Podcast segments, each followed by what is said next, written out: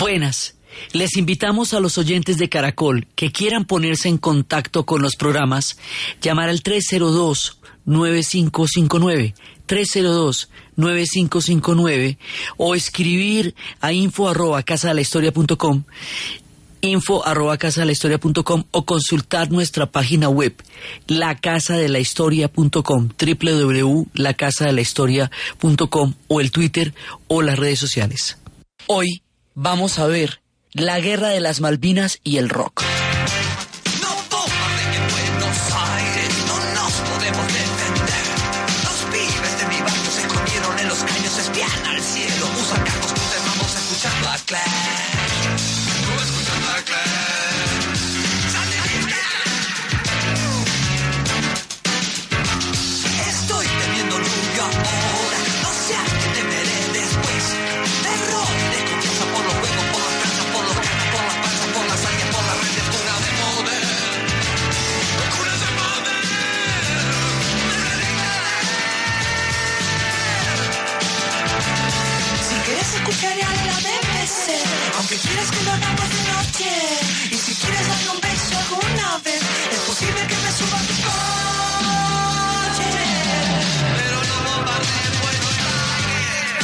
La vez pasada estábamos viendo cómo la dictadura, para mantener el control sobre el pueblo argentino, después de terminada la euforia del mundial, se le ocurre la terrible idea de hacer una guerra con los británicos, conquistando, de hacer una guerra con los británicos invadiendo las Islas Malvinas. Esto va a ser una especie de ópera un sainete del terror.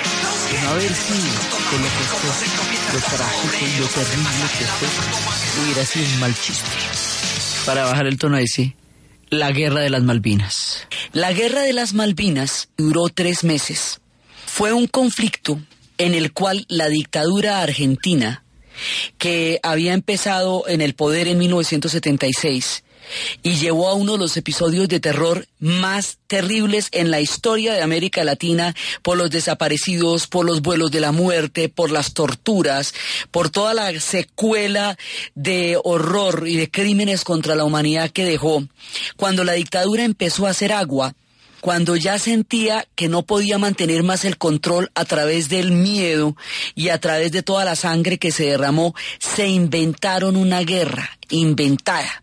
Y esa guerra que se inventaron fue la guerra de las Malvinas. Entonces resulta que las Malvinas, como la llaman en Argentina, o Falklands, como la llaman en la Gran Bretaña, eran un territorio, son, siguen siendo un territorio británico, unas islas perdidas en la mitad del mar que fueron tomadas por los británicos en el, a finales del siglo XIX dentro de toda la estrategia que los, de los británicos estaban implementando para tener puntos de abastecimiento en los mares. Inglaterra en el siglo XIX fue la reina de los mares.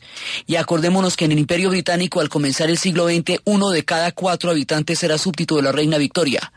Entonces ellos, para garantizar puntos de abastecimiento en las larguísimas rutas marinas que lo llevaban a nuestro continente, se apoderaron de las Islas Malvinas hacía ya más de ciento y pico de años. La dictadura quiso tomar estas islas sentar una postura anticolonialista, reunir a los argentinos en torno a un conflicto externo que exacerbando el nacionalismo pudiera desviar la crisis que ya era evidente de este régimen de terror que empezaba a hacer agua. Y por eso les dio por meterse con las Malvinas. Ellos no se imaginaban que se les iba a ir tan hondo, porque a la que sí le convino lo que pasó fue a Margaret Thatcher. Porque ella sí aprovechó el recontrapapayazo que le dieron con la isla de las Malvinas, con la, con la invasión a las Malvinas y les mandó todos los juguetes. Les mandó la naval británica, que esto es del otro mundo, y dijo, pero era que les voy a montar un show y les pegó una humillada. O sea, ellos no tuvieron nunca ningún chance. Eso fue, mejor dicho, pelea de toche con guayaba lo que pasó ahí. Y fortaleció fue a la Thatcher, que se llevó a las elecciones y todo esto. Entonces, es un episodio que va a ser trágico porque es que muchos pelados argentinos murieron allá de frío, sin entrenamientos, casi que no, no habían estado nunca en combate, y van a entrar a pelear contra los Gurkhas, que son un cuerpo élite, que en ese momento, un cuerpo que le ha prometido lealtad al imperio británico y que tiene unos cuchillos curvos, la cosa más terrible.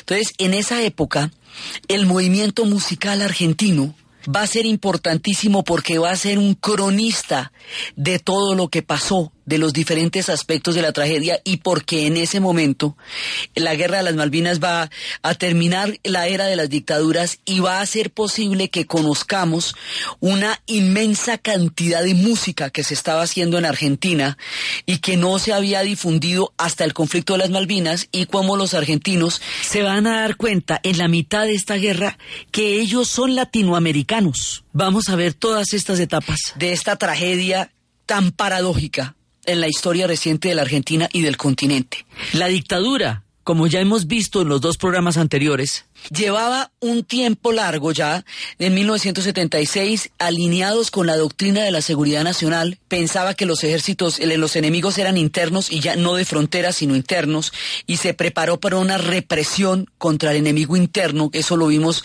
profusamente durante la era de la Guerra Fría. En ese contexto, subieron todas las dictaduras que primero fueron en, eh, en Uruguay, Chile, la última es la de Argentina, que es en el 76, pero va a ser de las más sangrientas de todas. En ese periodo fue aterrado lo que alcanzó a pasar. En ese momento, cuando están desapareciendo a la gente en la calle, cuando están haciendo los vuelos de la muerte, cuando el terror campea por todas partes, Charlie García canta Los dinosaurios. Una canción que le gusta mucho a todo el mundo, sobre todo a los muertos.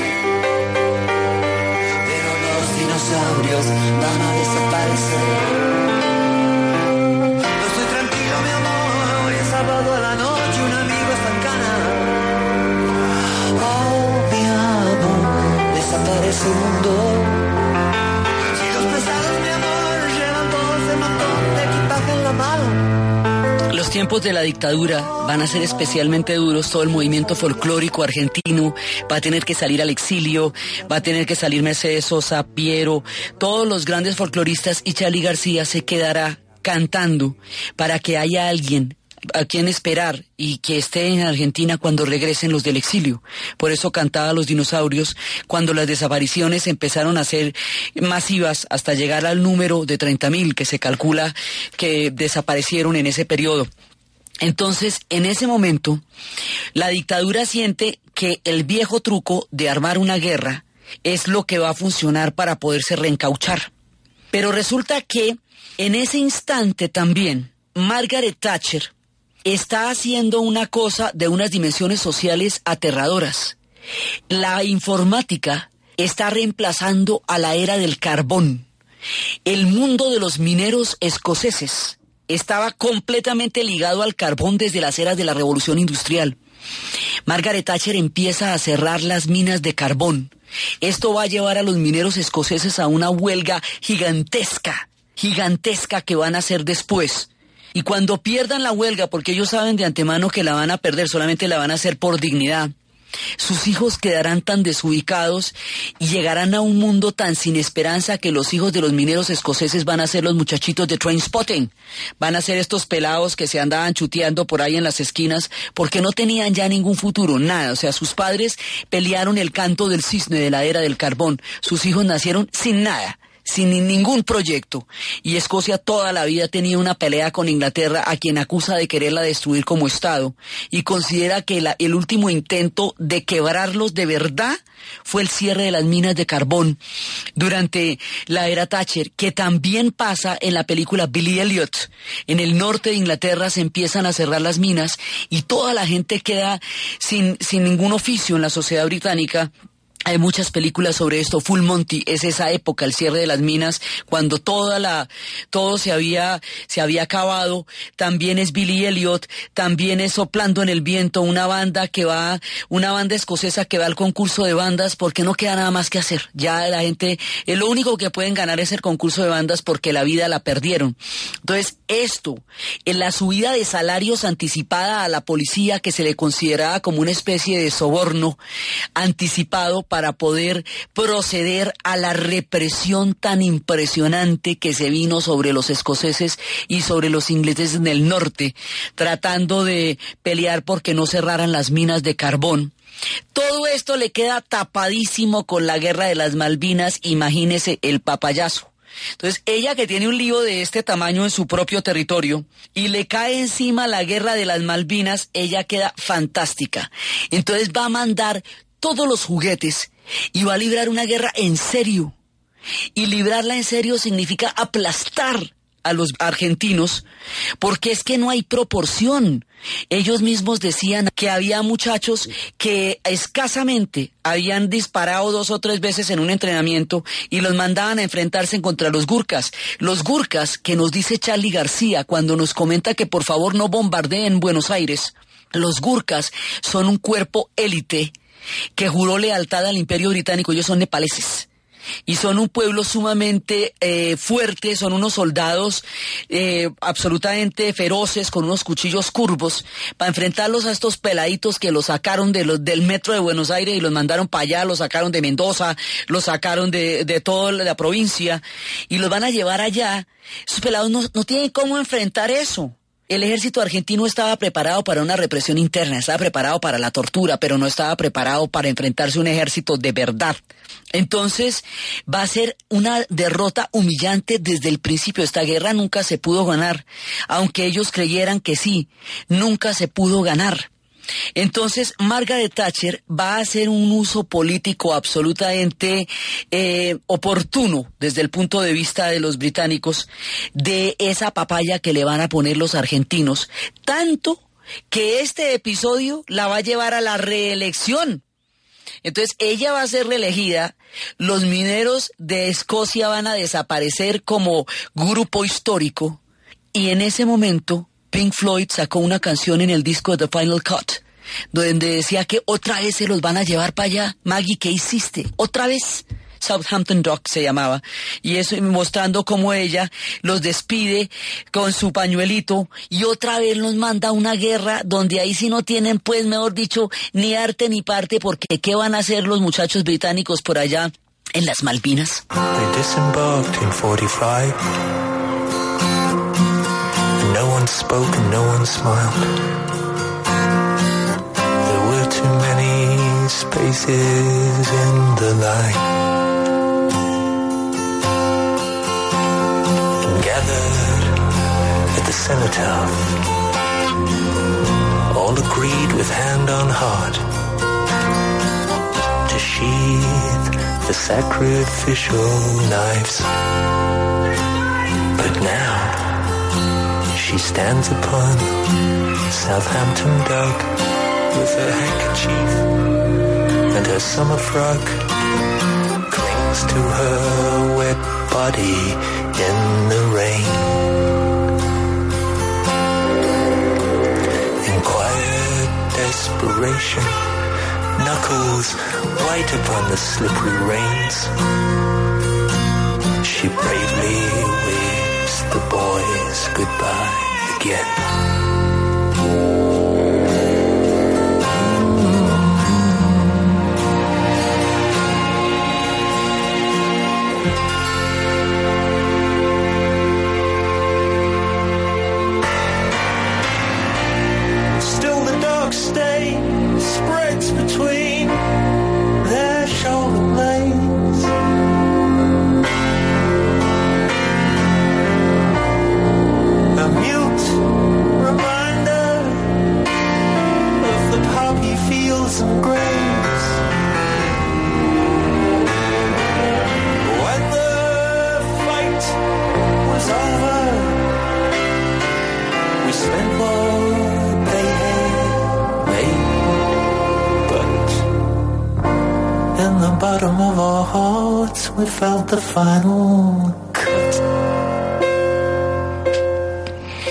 Esta canción se hace desde el puerto de Southampton.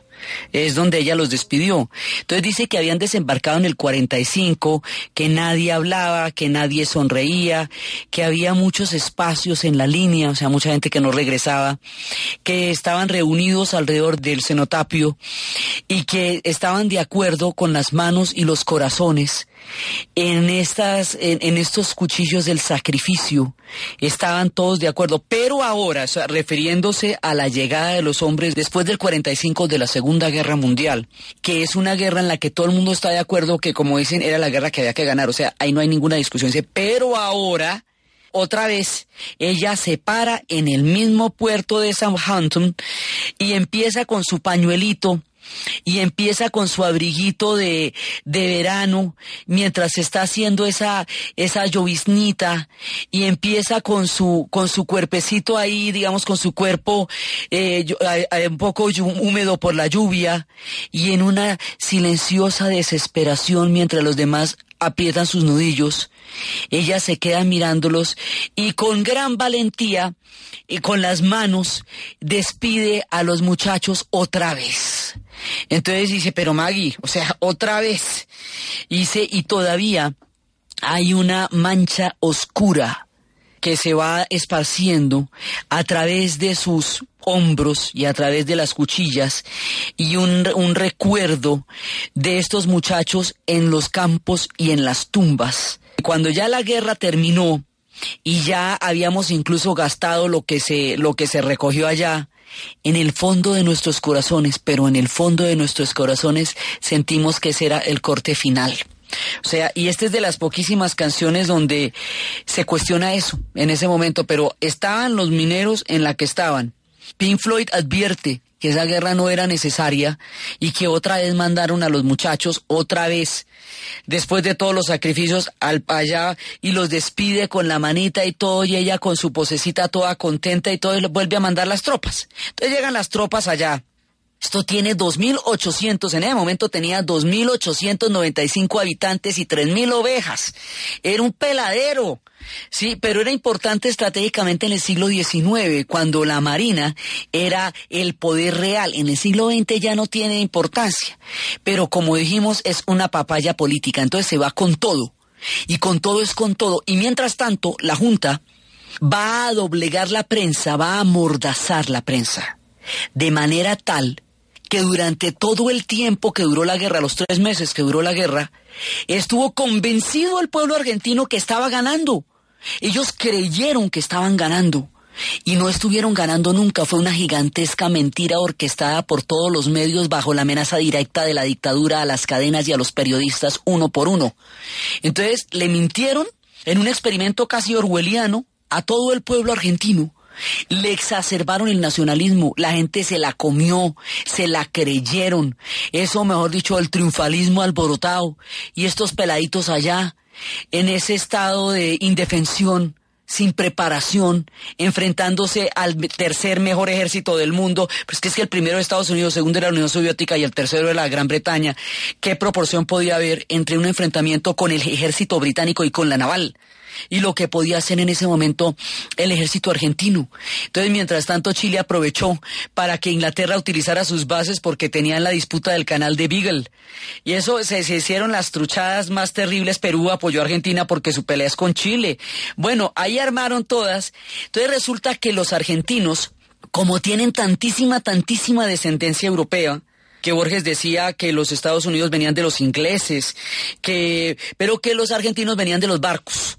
Entonces los argentinos son, eh, de, la migración es muy grande porque entre finales del siglo XIX y finales del siglo XX llegaron 40 millones de europeos, la mitad al norte, pero muchos al sur. Y Buenos Aires pasó de ser una ciudad de 400 mil habitantes a ser una ciudad de 4 millones de habitantes en 10 años.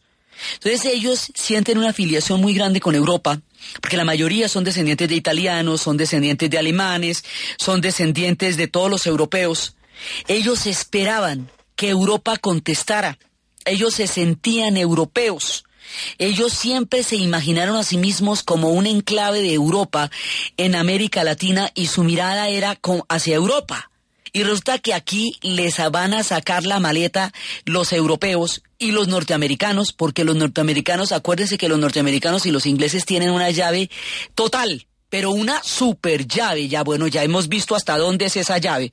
La tienen desde el momento en que Estados Unidos la ayudó en la Segunda Guerra Mundial, donde quiera que se metan los ingleses, los gringos tienen que apoyarlos y a la vice contra.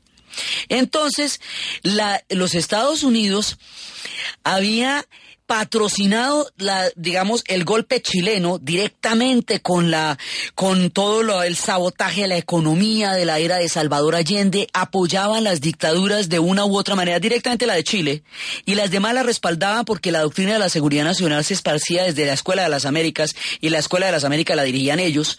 Entonces como ellos fueron digamos soporte del proceso de dictaduras en el cono sur por lo que significaba en ese momento la guerra contra el comunismo y lo que significaba como se entendía el enemigo interno, pues la dictadura esperaba que los Estados Unidos fuera el primero en apoyarlos. El pueblo argentino esperaba que los norteamericanos se pusieran del lado de ellos. Los norteamericanos no se iban a poner del lado de los argentinos en contra de los británicos, jamás. Eso era una ingenuidad histórica. Entonces las potencias les fueron dando la espalda y los únicos que los apoyaron fueron los de América Latina, la gente del barrio. Entonces, por primera vez, los argentinos se ubican espacialmente en el continente, en América Latina, y se dan cuenta que ellos quedan es aquí. Y Miguel Mateus nos dice que ellos se sienten solos en América.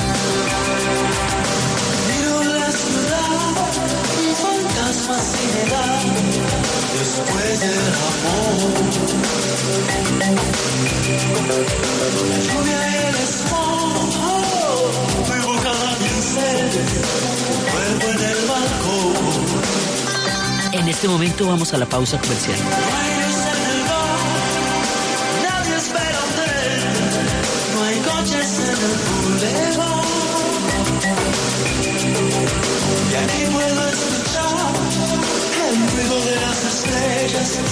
Cayendo sobre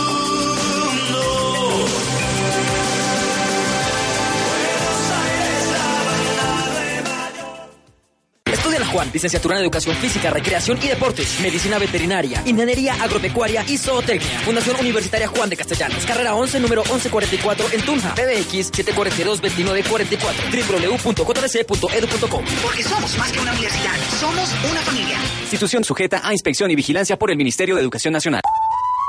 ¿Y usted cómo durmió anoche? Comodísimo. Colchones comodísimos para dormir profundamente. Apetifor, producto natural. Apetifor mejora tu apetito. Apetifor mejora el apetito en niños y adultos. Calidad Natural Freshly. En productos naturales la primera opción. 11 de la mañana, 30 minutos en Caracol Radio. ¿Punto naturista? Gracias. ¿Tiene Digestar Jalea con acción laxante, suave, blanda y placentera de Laboratorios Natural Freshly? Sí, señora. Tenemos la línea Natural Freshly. Digestar Cápsulas Forte y Digestar Fibra. Para otras afecciones, Apetifor, Venas Full, Gasof y Finacid. ¿Y Freshly Pause Cápsulas y Fibofor Fibra con probióticos? Naturalmente. Natural Freshly. Tratamientos científicos con productos naturales. En productos naturales, la primera opción. Con el sello del Instituto Farmacológico Botánico. Caracol Radio presenta Nuestro Deporte. Hoy se disputará la última jornada del Campeonato Nacional de Judo que se realiza en Barranquilla desde el pasado viernes. La doble medallista olímpica Yuri Alvear se llevó el título en este torneo nacional. Nuevamente ganó el título en la categoría de los 70 kilogramos y bueno, haciendo parte nuevamente del equipo nacional que estará para el próximo año en las competencias internacionales. Estaré representando nuevamente a Colombia en los 70 kilos. Bueno, esa es la idea. Yo creo que para eso se trabaja. La idea es poder llegar aquí a la competencia. Eh, yo tenía un preparador físico que decía que el entrenamiento tiene que ser tan fuerte que la competencia sea un paseo y esa es la idea, llegar bien y ser contundente en todo lo que hacemos. El campeonato nacional terminará hoy con las eliminatorias, repechajes y finales de la élite por equipos. Este evento servirá para el seguimiento del grupo que se preparará para los Juegos Bolivarianos de Barranquilla 2017. A las 11 de la mañana, 32 minutos, se define el otro finalista de la Liga Argos de Fútbol Sala FIFA entre Alianza Urabá y Atlético La Dorada. En este momento están igualando 2 por 2 en el minuto 12 del primer tiempo. El ganador enfrentará a Real Bucaramanga por el título de este segundo semestre. Y en el torneo de maestros de tenis en Londres, el número 2 del mundo, el serbio Novak Djokovic, acaba de vencer al austríaco Dominic Thiem con parciales de 6-7, 6-0 y 6-2. Más información en caracoldeportes.com y en Twitter, arroba caracoldeportes. Con 7.500 puntos de atención en 1.060 municipios, Efecti, giros, pagos y recargas, da la hora en Caracol Radio. 11 de la mañana, 32 minutos. Efecti te lleva al colegio. Realiza tus giros nacionales en Efecti del 1 de septiembre hasta el 31 de diciembre de 2016 y participa por la pensión del colegio de tu hijo durante un año. Son 10 ganadores. Consulta condiciones y restricciones en www.efecti.com.co. Vigilado y controlado Mintic. Autoriza con juegos. ¿Y usted cómo durmió anoche? Comodísimo. Colchones comodísimos para dormir profundamente. Claves para la vida en familia. Profesionales que atienden niños, niñas y adolescentes. Jason Alexander Ospina, trabajador social de la Regional Baupés del ICBF. Son muchas habilidades las que tiene el ser humano para poder trabajar. Principalmente sentir amor, pasión por lo que tú haces. Si realmente sientes algo, quieres trabajar por las personas, si sientes algo importante por ti mismo, entonces hazlo, ejecútalo. Joana Crispín, odontopediatra.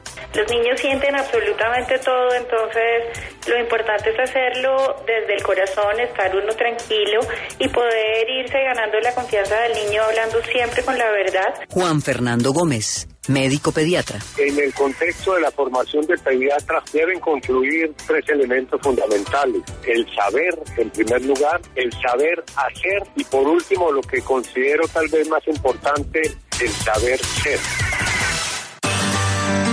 Historia del mundo de Caracol Radio. Con Diana Uribe.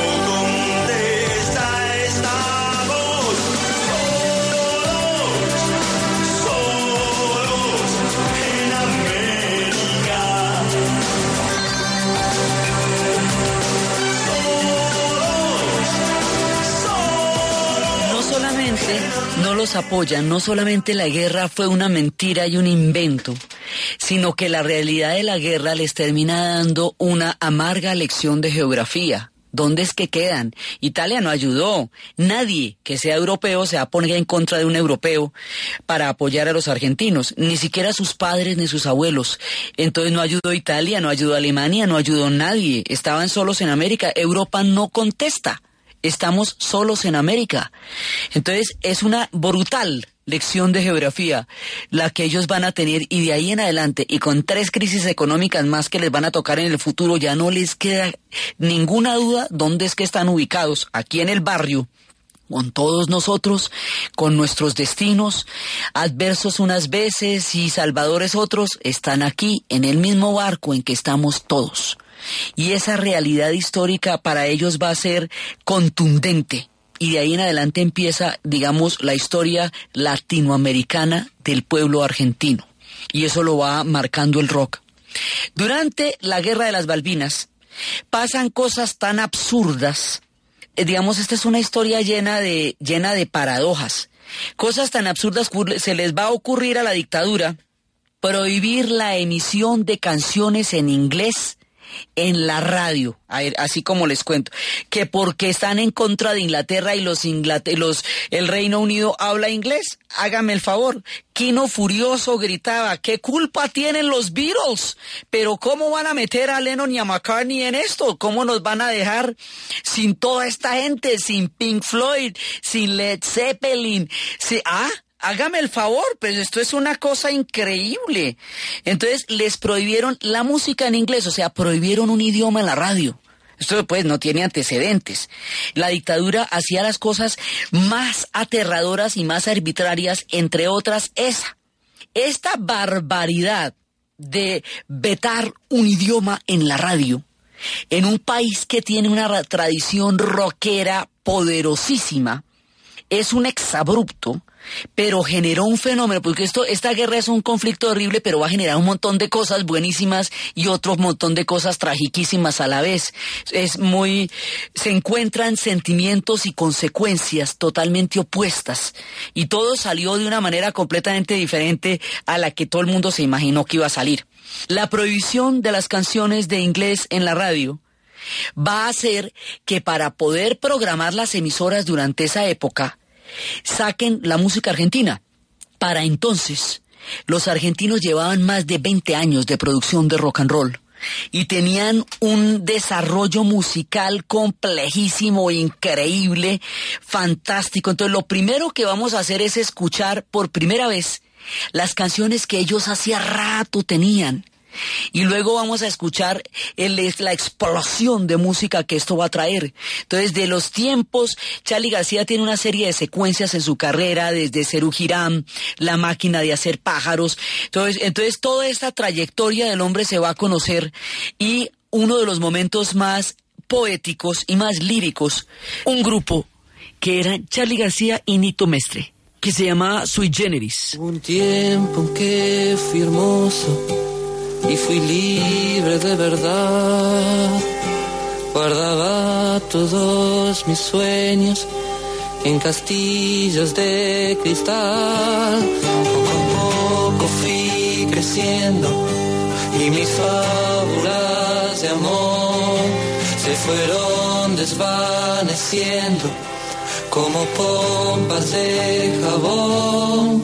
Te encontraré una mañana dentro de mi habitación y prepararás la cama. Fenómenos como Sui Generis, Manal y una cantidad de gente que estaba haciendo rock en Argentina desde hacía mucho tiempo. Otro personaje que va a ser una sensación y que sigue siendo y que es un gran músico y se va a conocer a partir de todas estas circunstancias es Fito Páez, Giros.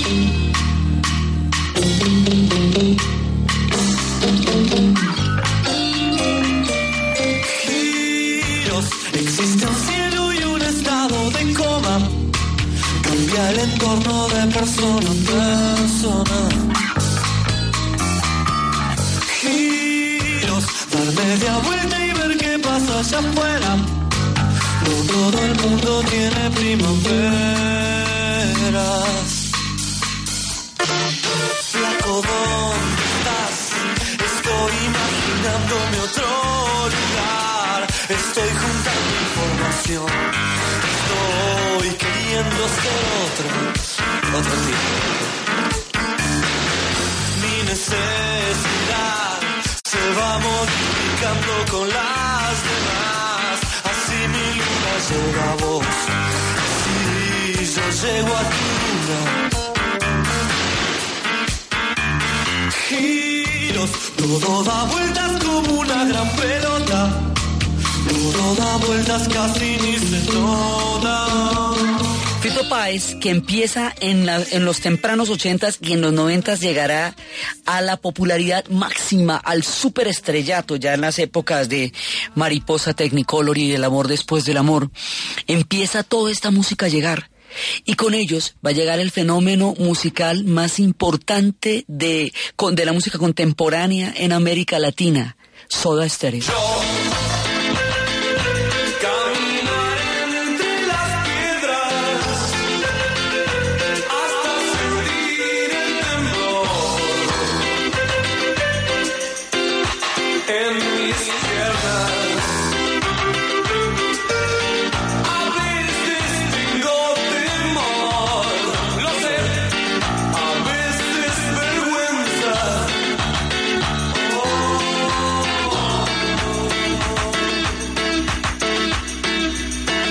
Soda Stereo va a ser una matriz de generación de rock en el resto del continente, va a influenciar a todo el mundo y va a tener una de las trayectorias musicales más brillantes que haya habido en este continente y surgen en esta coyuntura, en el tiempo en que se da la prohibición de pasar rock en inglés en las emisoras en Argentina.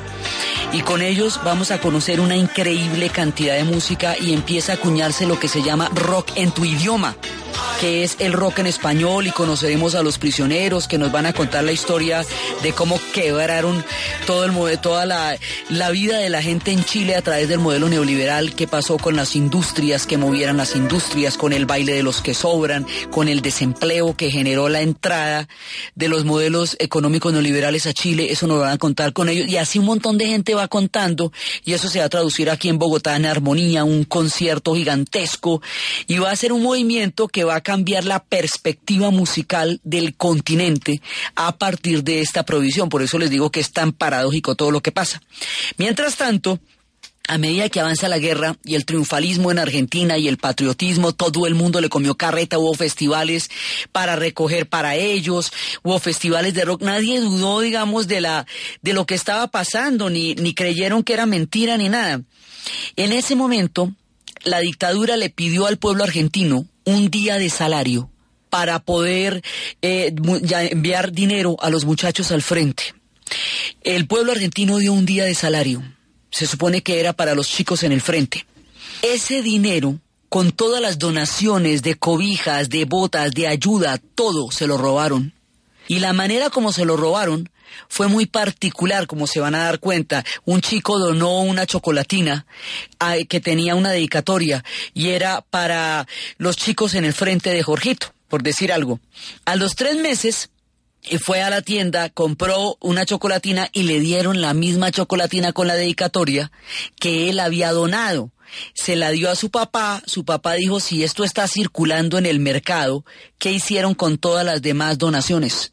Cuando empiezan a ver qué hicieron con las demás donaciones, se van a dar cuenta de que se robaron todo. es decir, les mintieron, amordazaron la prensa, se inventaron una guerra, mandaron a unos chicos indefensos, pelearon una guerra inganable. Los generales se escondieron a la hora de las batallas, los que murieron fueron los peladitos. Los chicos mueren de frío, con tenis en las Malvinas, porque lo que se recogió para la dotación del ejército se lo robó la dictadura. La evidencia de este robo desmoronará el régimen de Galtieri. El pueblo argentino no va a perdonar esto no lo va a perdonar bajo ninguna circunstancia. Ya había aguantado mucho, ya había aguantado el terror, las desapariciones, los vuelos de la muerte, las parrillas, las torturas, eh, toda la paranoia que eso significaba, todo, todo lo habían aguantado. La misma guerra. Pero darse cuenta de que esto se robaron el trabajo del pueblo argentino y después se van a dar cuenta de que esto era una mentira, una mentira gigantesca y que nunca estuvieron ganando y que esto ya estaba perdido desde el principio. ¿Cómo será que después se supo que los cohetes que tenían los argentinos, los pocos que tenían, se los habían vendido los franceses? Y la Thatcher obligó a los franceses a que le dieran los códigos de los cohetes, so pena de amenazarlos con bombardear Buenos Aires. Luego el Charlie no estaba tan loco cuando decía que por favor no bombardeen Buenos Aires, no nos podemos defender. Y entonces eso fue clasificado que va saliendo ahorita y hay cosas que no van a salir sino hasta dentro de 80 años, dentro de los de clasificación de los británicos.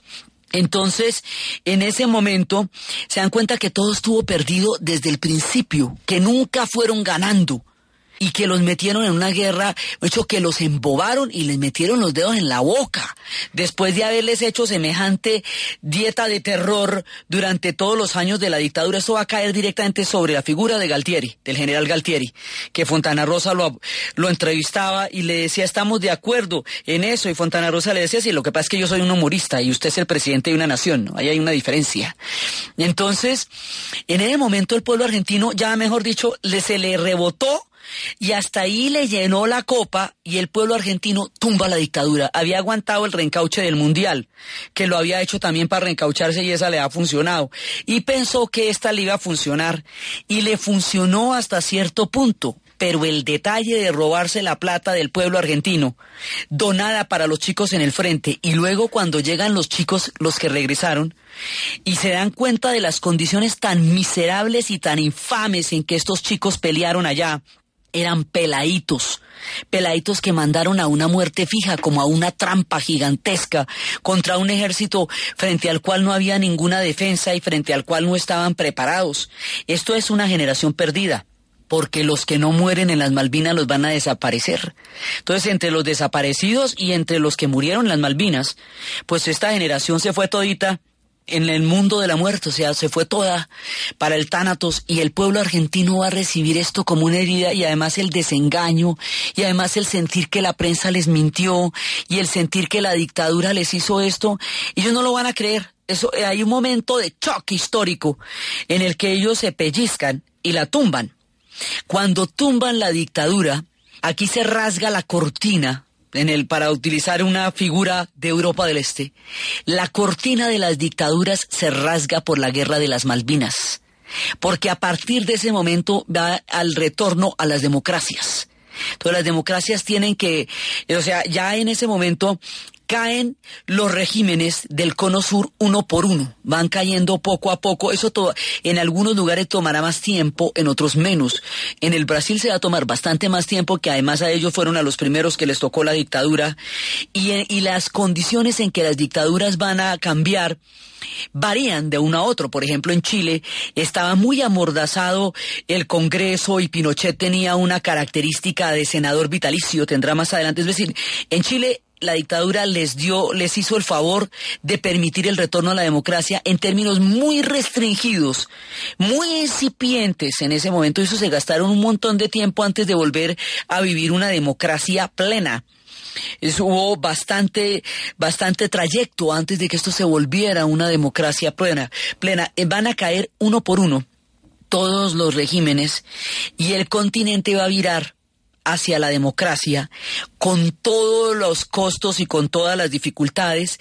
En Argentina va a haber además una, una crisis económica aterradora porque la plata la habían feriado en lo que se llamaba la plata dulce y habían creado una economía ficticia que en realidad no se podía respaldar y cuando se desploma eso quedan en una crisis. Ellos han tenido crisis fuertes últimamente, pero esa fue una crisis terrible y entonces ni siquiera se podía decir que los militares habían hecho un modelo económico exitoso porque los llevaron a la ruina.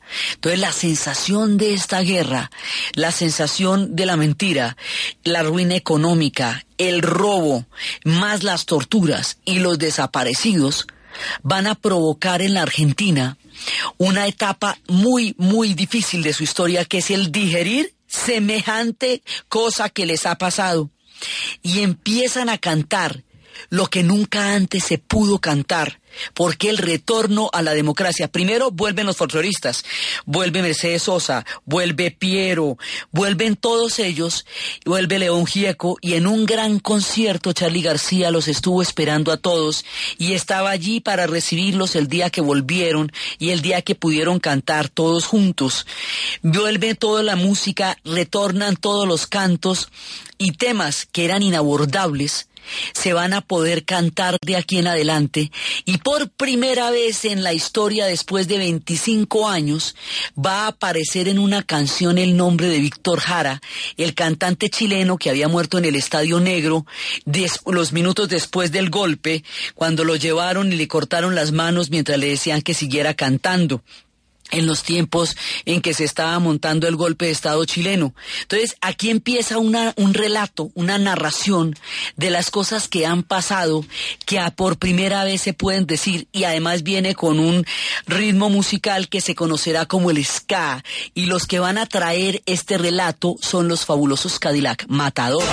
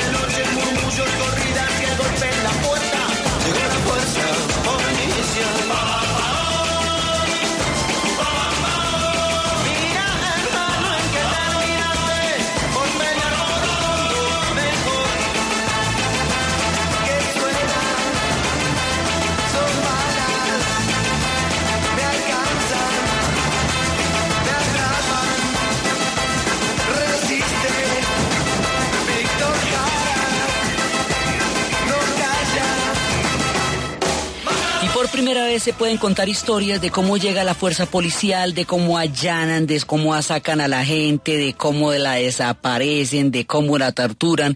Y se vuelve a hablar de Víctor Jara y llega a este ritmo frenético y maravilloso que es el ska. Y empiezan a narrarse las historias y empiezan a enfrentar la verdad, proceso que todavía están enfrentando con las abuelas de Mayo y con los bancos de ADN para que los chicos en este momento todavía puedan averiguar su verdadera procedencia porque ellos fueron secuestrados de los vientres de sus madres en los campos de detención y tortura para ser entregados a los militares y a las familias de los militares. Entonces hay una generación de chicos, los que no murieron las Malvinas y los que no desaparecieron, los hijos de ellos van a quedar rotos de sus familias biológicas porque van a ser capturados, secuestrados en cautiverio y entregados a, a las familias de los militares. Entonces, esto va a hacer que haya mucha gente que no sepa de dónde viene. Por eso, ahora que existe el ADN, existe la posibilidad de, de poder saber de dónde viene usted. Las abuelas de Mayo hicieron una campaña gigantesca ante el mundo para que se pudiera creer que una cosa de este tamaño había pasado. Entonces, una guerra como las Malvinas va a tener una cantidad de consecuencias completamente contrarias a las que la dictadura se había imaginado. Lejos de reencaucharla, la tumbó. Lejos de darle una lección a los británicos, recibieron una lección aterradora y contundente. A los británicos les sirvió como anillo al dedo a Margaret Thatcher porque pudo utilizar esta circunstancia para tapar esta situación tan dramática a nivel social que significó el cierre de las minas de carbón en el norte de Inglaterra y, entre los mineros escoceses. Y de esa manera ella siguió apareciendo como una dama de hierro, el pueblo la admiraba por haber tomado una decisión pronta por haber retaliado, por haber contestado como el imperio británico solía contestar ante las agresiones, por, eh, porque decía que donde hubiera un solo ciudadano británico en peligro, hasta allí llegarían las fuerzas del Reino Unido y entonces mandó todos submarinos, todos los juguetes, dos, dos semanas duraron llegando allá. Y esta demostración de, de fuerza, a muchos les cayó divinamente porque les pareció que esto era un mujeronón de armas tomar y de pantalones puestos. Entonces, la, el efecto se lo produjeron a los británicos y específicamente a Margaret Thatcher. Los mineros pasaron en silencio su martirio, su dolor y su última resistencia, porque finalmente nadie se enteró de lo que pasó a ellos, sino es por las películas que van a hacer en los noventas, por estas historias de Full Monty y esto que mencionábamos, solo hasta los noventa el mundo se va a enterar que a ellos les pasó eso. En Argentina se derrumbó la dictadura, el derrumbe de la dictadura trajo el retorno de la democracia, el retorno de la democracia abrió una nueva era que permitió el saber qué era lo que había pasado durante esos años tan terribles. La conciencia regional de pertenecer a América, a América Latina, cambió el eje de relación de los argentinos con el mundo, porque de ahí en adelante empezaron a ver que eso, por ejemplo, hará posible proyectos como el Mercosur, porque para usted meterse en eso tiene que saber que es del sur y que está en América Latina. Entonces cambian toda la perspectiva, el eje de sus relaciones se ve hacia nosotros, se devuelven hacia América Latina y nos miran por primera vez como parte de su historia, por un lado, y por el otro lado, el rock queda revitalizado con un torrente impresionante de una cantidad de música genial que ellos habían venido produciendo durante años y que solo ellos conocían, y los grupos que surgirían de ahí en adelante, y la manera como el rock entraría a formar parte de nuestro idioma, de nuestros referentes, de nuestra cultura, dejaría de ser un fenómeno cuyo epicentro está en Inglaterra y en Estados Unidos, y daría paso a todo el fenómeno del rock en español, que empieza en Argentina pero se va regando por todo el continente, que va llegando con los aterciopelados hasta nosotros, con Café Tacuba en México, con Tijuana No, y que va creando un nuevo género totalmente distinto, nuestro, con nuestra cultura, con nuestras fusiones, con nuestros ritmos, con nuestros instrumentos, con nuestros tambores, que es el rock en español, que a nosotros nos decía quiénes somos y de dónde venimos. Todas estas cosas, más los veteranos lisiados pidiendo limosna en los metros, más el amargo recuerdo, más la sensación de estafa y la sensación de mentira, que de todas maneras dejó un sabor tan amargo porque ellos durante mucho tiempo de verdad creyeron en que estaban metidos en una, en una guerra que podían ganar y que exacerbaba los ánimos anticoloniales de uno de los últimos reductos que quedaba en manos de los británicos y todavía sigue. La reclamación de las Malvinas no ha cesado. Todavía, permanentemente, los argentinos, el gobierno argentino reclama las Malvinas, pero han optado por hacerlo de una manera política por la vía diplomática y por las reclamaciones internacionales, porque el tema de la guerra quedó chuleado después de este episodio tan trágico y tan paradójico en la historia de la Argentina. Entonces, desde los espacios de una dictadura férrea, de un pueblo engañado, de un patriotismo exaltado, de las minas de carbón que se cerraban una a una en Escocia, del rock en español que inundaba nuestro continente, de los cambios culturales y de los retornos a la democracia y de las transformaciones en la geografía y en la mentalidad del pueblo argentino a partir de este episodio, en la narración Diana Uribe, en la producción Jessica Rodríguez y para ustedes Feliz fin de semana.